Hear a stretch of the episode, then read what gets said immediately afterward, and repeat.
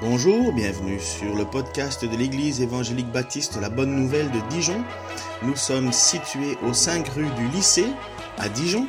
Vous pouvez trouver des informations sur notre Église sur le site internet www.la-bonne-nouvelle.org.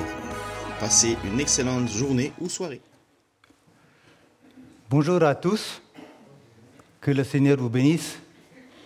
C'est vrai, je me, réjouis d'être avec vous ce matin. C'est un grand privilège de partager la parole de Dieu avec vous. Que, le, que son nom soit glorifié.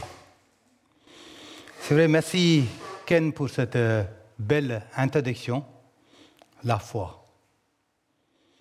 C'est vrai, la parole de Dieu résume ce que Dieu faire avec les gens ordinaires, les gens simples qui ont cru en Dieu, qui ont placé leur confiance en lui. Le thème de ce matin est le reflet total de l'espérance. Nous allons lire un passage dans Évangile de Jean, chapitre 1, verset 40 à 42. André, frère de Simon-Pierre, était l'un des deux qui avait entendu les paroles de Jean et qui avait suivi Jésus. Ce fut lui qui rencontra le premier son frère Simon et il lui dit, Nous avons trouvé le Messie, ce qui signifie Christ. Il les conduisit vers Jésus. Jésus, l'ayant regardé, dit, Tu es Simon, fils de Jonas, tu seras appelé Céphase, ce qui signifie Pierre. Au travers de la vie de Pierre, nous pouvons voir comment Pierre est le reflet, est le reflet total de l'espérance. Pour comprendre ce que Jésus a fait pour Simon Pierre et ce qu'il peut faire pour vous et moi, nous devrions voir quelle sorte d'homme était Simon, juste avant de rencontrer Jésus. Son histoire est brève. Il est né à Bethsaïda, en Galilée. Il était marié, il vivait à Capernaum, où il faisait son business avec, bien sûr, son frère André et ses associés Jacques et Jean. Sa belle-mère vivait avec lui, sa femme et aussi son frère André. Pierre et sa femme menaient une vie correcte. Comment peut-on résumer la vie de Pierre aujourd'hui? Si Jean est l'apôtre d'amour, et Paul, l'apôtre de foi, alors Pierre est l'apôtre d'espérance. En fait, Simon-Pierre est le reflet total de l'espérance. Sans espérance, sans espérance, la vie, il n'y a pas de sens. L'espérance nous pousse à persévérer dans la souffrance. Ceux qui ne mettent pas leur confiance en Dieu n'ont pas d'espérance. Avant de rencontrer Jésus, Pierre, il était juste un pécheur, c'est-à-dire un pécheur de poissons. Mais après sa rencontre avec Jésus, tout a changé. Pour être le reflet total de l'espérance, il y a trois choses importantes. Il y a trois, trois étapes dans la vie de Pierre et ses frères. Nous allons voir ces trois étapes ensemble. La première étape, un nouveau départ. Quand soudain, Jean-Baptiste, il est apparu près de la rivière du Jourdain, il a annoncé que le royaume de Dieu est proche, beaucoup de gens sont pour l'écouter. C'est vrai. Du roi sur le trône jusqu'à l'esclave le plus modeste, la nation fut secouée par cet homme et aussi par son message. Les gens se sont posés des questions. Jean Baptiste est-il vraiment le messager promis? Ou est-ce que cela voulait dire que l'arrivée des Messie, Messie était proche. Est-ce que Israël héritera enfin le royaume promis? Les nouvelles de Jean-Baptiste se sont vite, très vite répandues à travers des pays. Et Simon-Pierre et ses frères, ses associés ont décidé d'aller en Judée juste pour écouter ces prédicateurs inhabituels qui appelaient les pharisiens et les sadducéens race de vipères. Ils exigeaient les pécheurs repentis à être baptisés. Donc, ces quatre hommes, Pierre, André, Jacques et Jean, étaient insatisfaits des nouvelles rapportées. Ils étaient très curieux de savoir. Donc ils ont quitté le bateau, le filet, ont suivi la foule jusqu'à la rivière du Jourdain. Ils ont compris plus tard qu'ils étaient en train d'écouter le grand prophète que Dieu a envoyé. Il, apparaît que ces quatre hommes étaient baptisés aussi par Jean-Baptiste. Pierre et ses amis étaient juifs religieux qui connaissaient les agneaux de la Pâque juive et aussi les sacrifices quotidiens. Mais ici, la déclaration de Jean a introduit quelque chose de nouveau. Il a dit quoi? Il a dit, voici l'agneau de Dieu qui ôte le péché du monde. Jean a mentionné, il a mentionné un agneau qui était envoyé par Dieu, non pas choisi par un prêtre. Un agneau dont le sang ôte le péché qui ne couvre pas seulement. Un agneau donné pour le monde entier, pas seulement pour les familles de la nation juive. Cet agneau a versé le sang pour nous tous. Dans l'Ancien Testament, lorsque nous lisons la parole de Dieu dans l'Ancien Testament, la question est où est l'agneau? Isaac, il a demandé à Abraham où est l'agneau pour le sacrifice? Mais quand on vient dans le Nouveau Testament, c'est-à-dire dans les quatre évangiles, l'importance est sur voici l'agneau de Dieu. Après avoir accepté Christ comme notre sauveur, nous pouvons chanter avec la chorale céleste l'agneau qui, qui a été immolé et digne de recevoir la puissance, la force, la gloire et la louange. Lorsque Landais, André et Jean étaient avec Jean-Baptiste, Jésus est passé par là. Jean-Baptiste l'a dit, voici l'agneau de Dieu. Alors André et Jean ont suivi Jésus et ont passé le reste de la journée avec lui.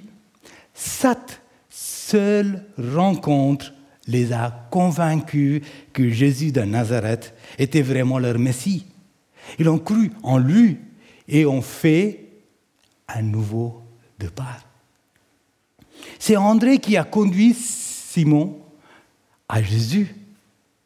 Donc André et Jean ont entendu la parole de Dieu, la parole de Jésus. Le grand miracle que Dieu a fait est de sauver des âmes perdues. La nouvelle naissance est un nouveau départ pour chacun de nous. Donc notre première étape, c'est un nouveau départ. La deuxième étape, c'est une nouvelle vie. Le premier miracle qu'a expérimenté Pierre était la transformation immédiate qui se produit, qui se produit quand il a cru en Jésus-Christ.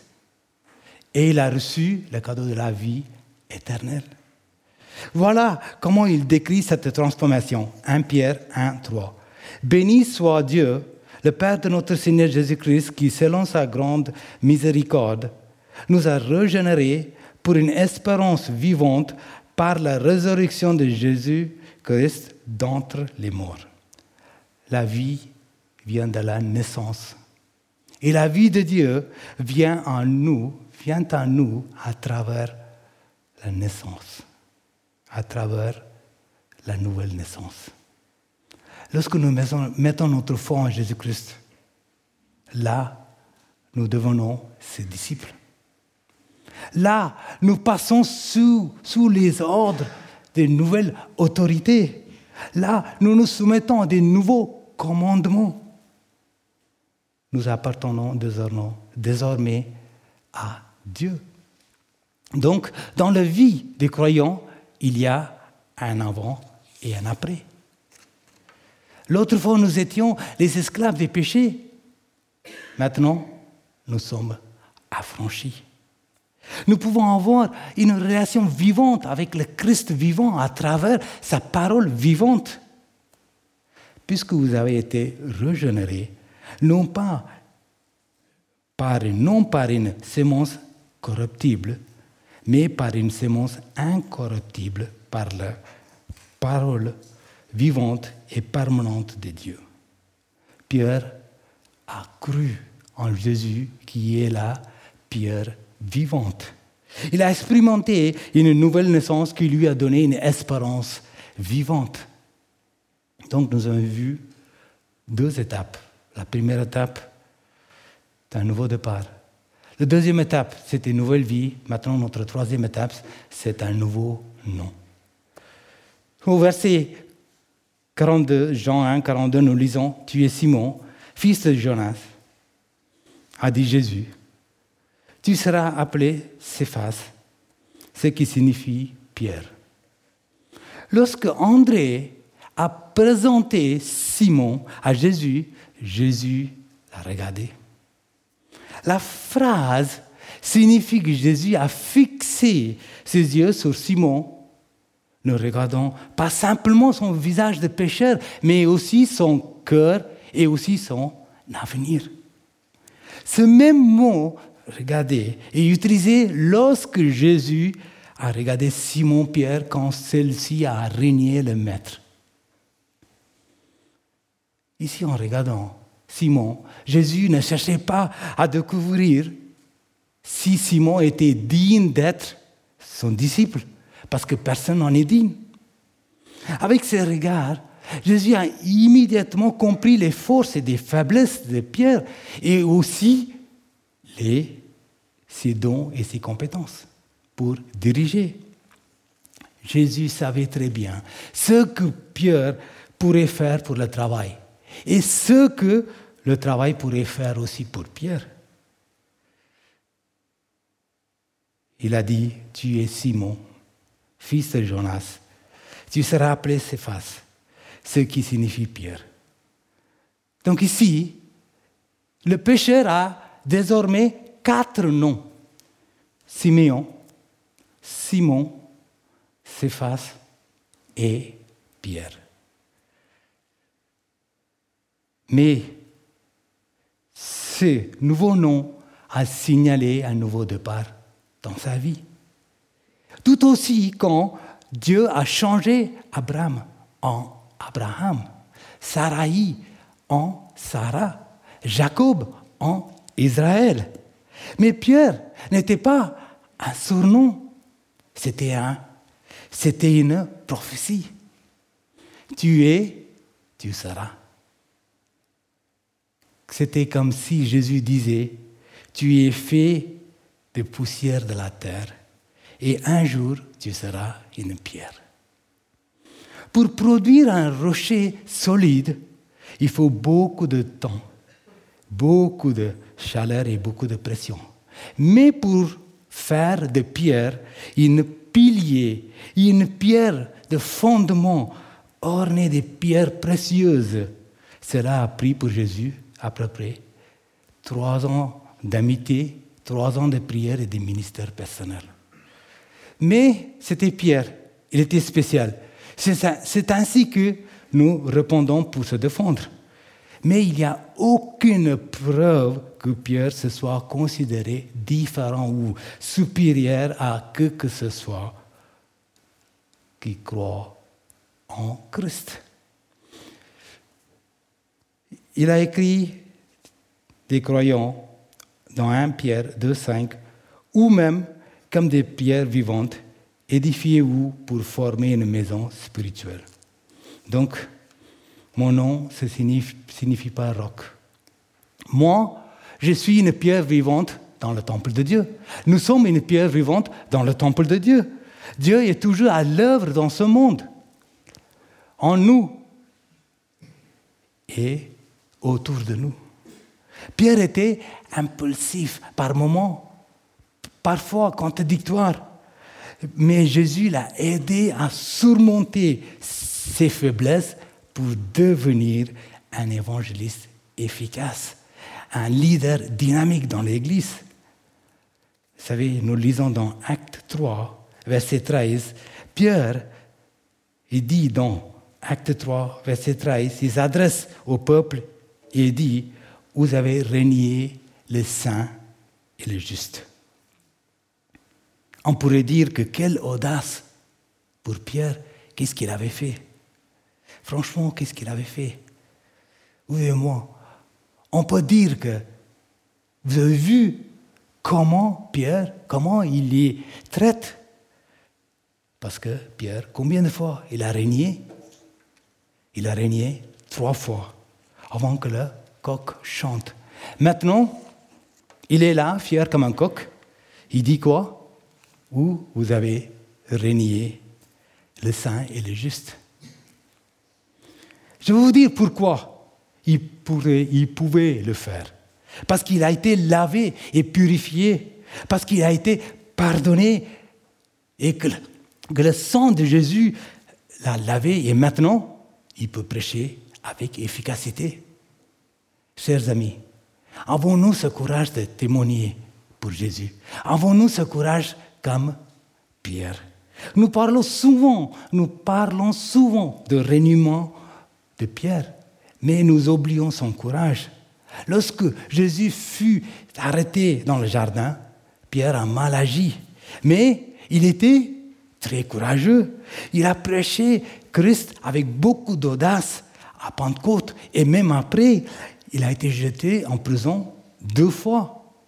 Il a même été frappé une fois. Il a été prévenu de se taire.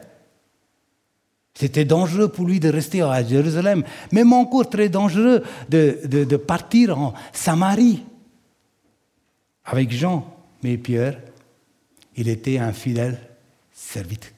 Il était un fidèle serviteur. Malgré ses faiblesses, la puissance et l'autorité de Pierre n'ont pas été enlevées de lui. Donc Pierre, dans plusieurs circonstances, il était obligé de sortir de sa zone de confort. Il était obligé d'accepter la volonté de Dieu. Vous savez, on connaît tous Jean-Baptiste. Il était un grand prophète. Il a annoncer la venue de Jésus. Jésus était aussi baptisé par Jean-Baptiste. Maintenant, vous connaissez comment Jean-Baptiste a terminé sa vie. Vous pouvez lire ça aussi, sera dans Matthieu 14. Donc, vous connaissez comment donc Jean-Baptiste a terminé sa vie. Je vous pose la question. Vous voulez devenir Jean-Baptiste? C'est sûr, il y aura moins de candidats à l'appel. Bizarrement, bizarrement. Il y a des gens comme Jean-Baptiste qui nous intéressent moins, car nous ne voulons pas finir comme Jean-Baptiste, comme lui. Vous savez, chers amis, le cœur d'un serviteur de Christ, de ne pas choisir, mais d'obéir. De ne pas choisir, mais d'obéir. Le mandat de Pierre était aller prêcher et dire le royaume des cieux est proche. Parfois, vous savez, Certains utilisent le message de l'évangile comme un message commercial. C'était rappelé par Ken le dimanche dernier. Certains utilisent le message de message d'évangile comme un message commercial, c'est-à-dire pour attirer les clients. Jésus sauve, Jésus libère, Jésus guérit. C'est bien, c'est la vérité. On peut rendre gloire à Dieu pour cela. Dites-moi, parmi les non-croyants, qui aujourd'hui ne veut pas être guéri, ne veut pas être sauvé, ne veut pas être libéré? Mais Jésus dit dans Matthieu 16, 24, si quelqu'un veut venir après moi, qu'il renonce à lui-même, qu'il se charge de sa croix et qu'il me suit. Donc, si on ne fait pas ça, on ne peut pas être son disciple. La définition de l'évangile, pour certains, c'est d'être sauvé, libéré et guéri. Et ça s'arrête à cela. C'est vrai, c'est essentiel. Nous désirons cela de tout cœur. Mais Jésus veut nous transformer. Jésus veut vous transformer. Mais la transformation passe par quoi? La transformation passe par la renonciation. Quand on prie, chers amis, que la volonté soit faite, très naturellement on dit oui, Amen. Est-ce que vous êtes prêts à faire la volonté de Dieu? Je sais qu'on va tous dire oui. Quand nous déclarons faire la volonté de Dieu, que veut-on dire par là? Que veut-on dire par là? Je sais qu'il y a une forme de théologie qui se développe. Faire la volonté de Dieu est automatiquement lié à ces bénédictions. Ces bénédictions sont sa faveur et sa faveur est notre bien-être. Comment peut dire qu'il m'aime alors que je suis malade? Comment Dieu peut dire qu'il m'aime alors que je suis malade? Comment Dieu peut dire que je t'aime si mon chemin est difficile et compliqué? Comment peut-il dire ça? C'est inconcevable pour nous tous. Chers amis, il ne faut pas confondre avec les bénédictions et le bien-être. Quand vous étudiez certains personnages publics, vous vous rendez compte que cette théologie ne tient pas à la longue. Je crois, profondément que Dieu veut que nous soyons heureux. Ça, il n'y a pas de doute. Dieu veut que tu sois pleinement heureux en lui et indépendamment indépendant des circonstances. Il veut qu'on soit heureux en fonction des circonstances. Non. Il veut qu'on soit heureux car on a trouvé la source de bonheur car on a trouvé la source de joie, la source de paix. La source de paix ne dépend pas des circonstances, mais dépend de celui qui est tout-puissant. Vous savez, pour beaucoup de personnes, les bénédictions, c'est la réussite matérielle, un travail, une maison. Si on a tout cela, on est béni par Dieu. Je ne suis pas en train de dire qu'il ne faut pas avoir un bon travail, il ne faut pas avoir une maison, voilà, c'est pas ça. je ne suis pas en train de dire c'est une malédiction. Non. Mais on caricature la bénédiction de Dieu par un concept dans lequel on est confortable. Nous allons lire un passage dans Luc 16. Il avait un homme riche qui était vêtu, qui était vêtu de pourpre et de fin lin et qui chaque jour menait joyeusement et brillante vie un pauvre nommé Lazare était couché à sa porte, couvert d'ulcères et désireux de se rassasier des miettes qui tombaient de la table du riche. Et même le chien venait encore lécher ses ulcères. Le pauvre mourut. Et il fut porté par des anges dans le sein d'Abraham. Le riche mourut aussi. Et il fut enseveli. Dans le séjour de mort, il leva les yeux et tandis qu'il était en proie au tourment, vit de loin Abraham et Lazare dans son sein. Le riche dit, je t'en prie, Père Abraham, d'envoyer Lazare dans la maison de mon père, car j'ai cinq frères. C'est pour qu'il leur atteste ces choses, avant qu'ils ne viennent pas aussi dans le lieu de tourment.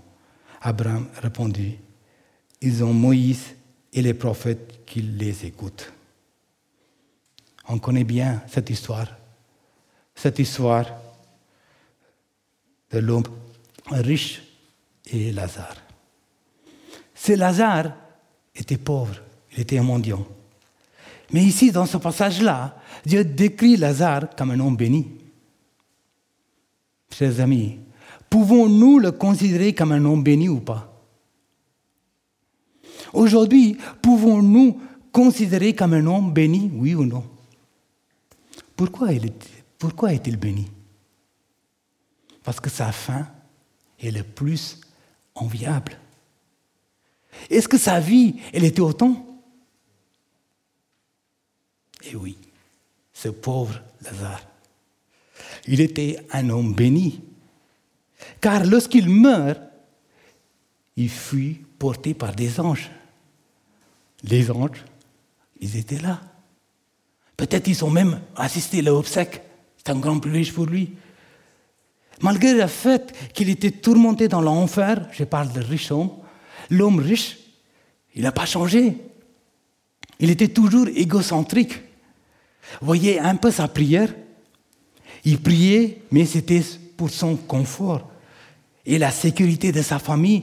Il se souciait pas des autres pécheurs perdus, mais sa seule préoccupation était ses cinq frères. Il a argumenté avec Dieu. Il a discuté avec Dieu au lieu de se soumettre à sa volonté. Mon frère et ma sœur. Plusieurs fois, nos prières nous poussent de prier pour maintenir notre zone de confort. Réfléchissons à nos prières. Écoutez-vous prier. Ô Seigneur, bénis cette journée. Garde-moi, garde ma famille, garde mes enfants, garde mes petits-enfants. Oui, c'est une prière souvent centrée sur nous-mêmes.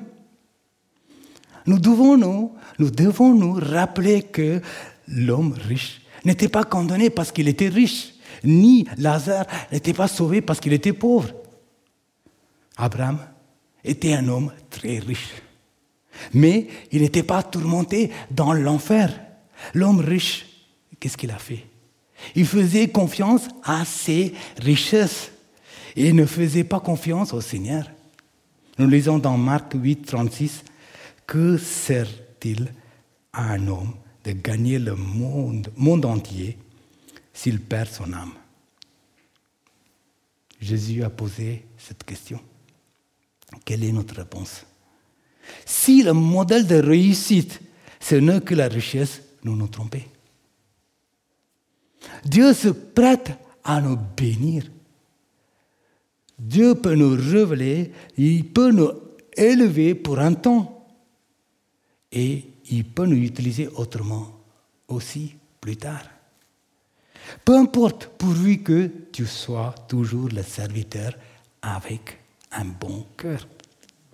Lorsque Dieu veut nous faire entrer dans sa volonté, nous ne voulons pas entrer car nous sommes obligés de sortir de notre zone de confort. Quand il faut entrer dans la volonté de Dieu, parfois il faut accepter l'insécurité. Parfois il faut accepter l'inconfort. Nous trouvons plein d'exemples dans les Écritures. Lorsque Moïse était dans le désert, il a dû penser à la cour de Pharaon. Lorsque Joseph, combien il a dû penser à son rêve lorsqu'il était au fond du puits? Apôtre Paul. Combien de fois il a dû penser à sa condition avant que Dieu l'appelle et le fasse entrer dans sa destinée. Bien-aimé, ce matin, si il y a de l'inconfort, il y a aussi le réconfort. Oui, chers amis, quand Dieu nous fait sortir de notre zone de confort, quand tu es dans ta destinée et quand tu es dans une période inconfortable, n'aie pas peur. Ne t'inquiète pas. Car celui qui te fait entrer dans, dans sa destinée te garde sous son regard bienveillant.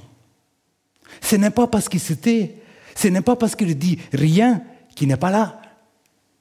Mais on s'entend au moment où tu auras mûri, c'est là où Dieu manifestera sa puissance envers toi afin d'accomplir sa volonté. Il y a des projets qui vont accomplir dans ta vie lorsque l'amour de Dieu est mis en pratique par amour et non pas par obligation. Nous préparons par notre obéissance à ouvrir le chemin de la destinée que, Dieu a préparé pour nous. Regardez, regardons notre Seigneur. Même il était qu'il est capable de tout faire. Il n'est pas venu sur cette terre en disant qu'avec un plan ou avec une intention. Il n'a pas dit, je vais pour ressusciter Lazare. Je vais pour dire à celui qui est malade depuis 38 ans, prends ton lit et marche. Qu'est-ce qu'il a dit? Il a dit, voici, je viens pour faire, au Dieu, ta volonté. Il s'est soumis à la volonté du Père. Il a fait ce que le Père lui a ordonné de faire. Il n'a rien fait contre la volonté du Père. Chers amis, Jésus dit ce matin à chacun de ses enfants, tu es, tu seras. Mais pour accomplir cette promesse, nous devons devenir disciples fidèles et laisser faire ce que Dieu voudrait que l'on fasse. Sur le chemin de Damas, nous connaissons l'histoire de Saül. Sur le chemin de Damas, Saül a vu une lumière venant du ciel. Il a entendu une voix. Il a reconnu que c'était Jésus qu'il persécutait. Il n'a pas dit qu'il écrirait des épîtres pour les églises, pour, avec son grand savoir-faire. Il a dit quoi? Il a dit, Seigneur, que veux-tu que je fasse? Et il a obéi à Dieu. Il se soumet à la volonté de Dieu tout en abandonnant son savoir, son intelligence, son orgueil, etc. Alors Dieu s'est servi de lui brillamment. Donc nous avons vu trois étapes dans la vie de Pierre. La première étape, c'est un nouveau départ. La deuxième étape, c'est une nouvelle vie. La troisième étape, c'est un nouveau nom que Dieu il transforme les enfants à sa façon, comme il voudrait qu'ils soient. Il a changé le nom de Simon en Pierre. Il a changé un morceau d'argile en un rocher solide. Comme nous avons chanté tout à l'heure, comme un souffle fragile, comme un vase d'argile, il nous façonne. Jésus, Jésus-Christ est venu en tant que serviteur.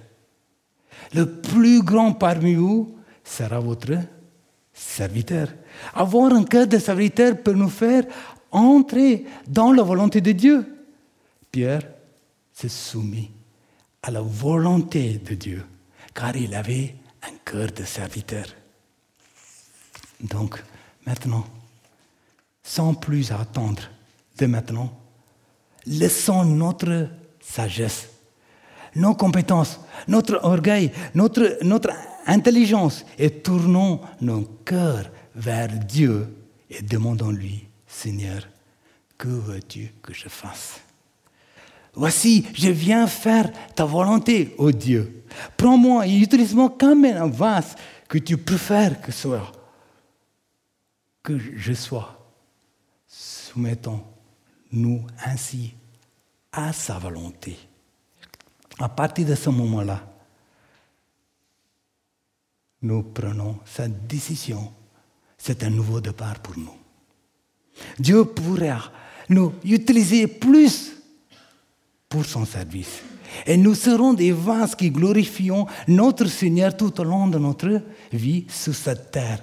C'est là que nous pouvons être le reflet total de l'espérance comme Pierre. Amen.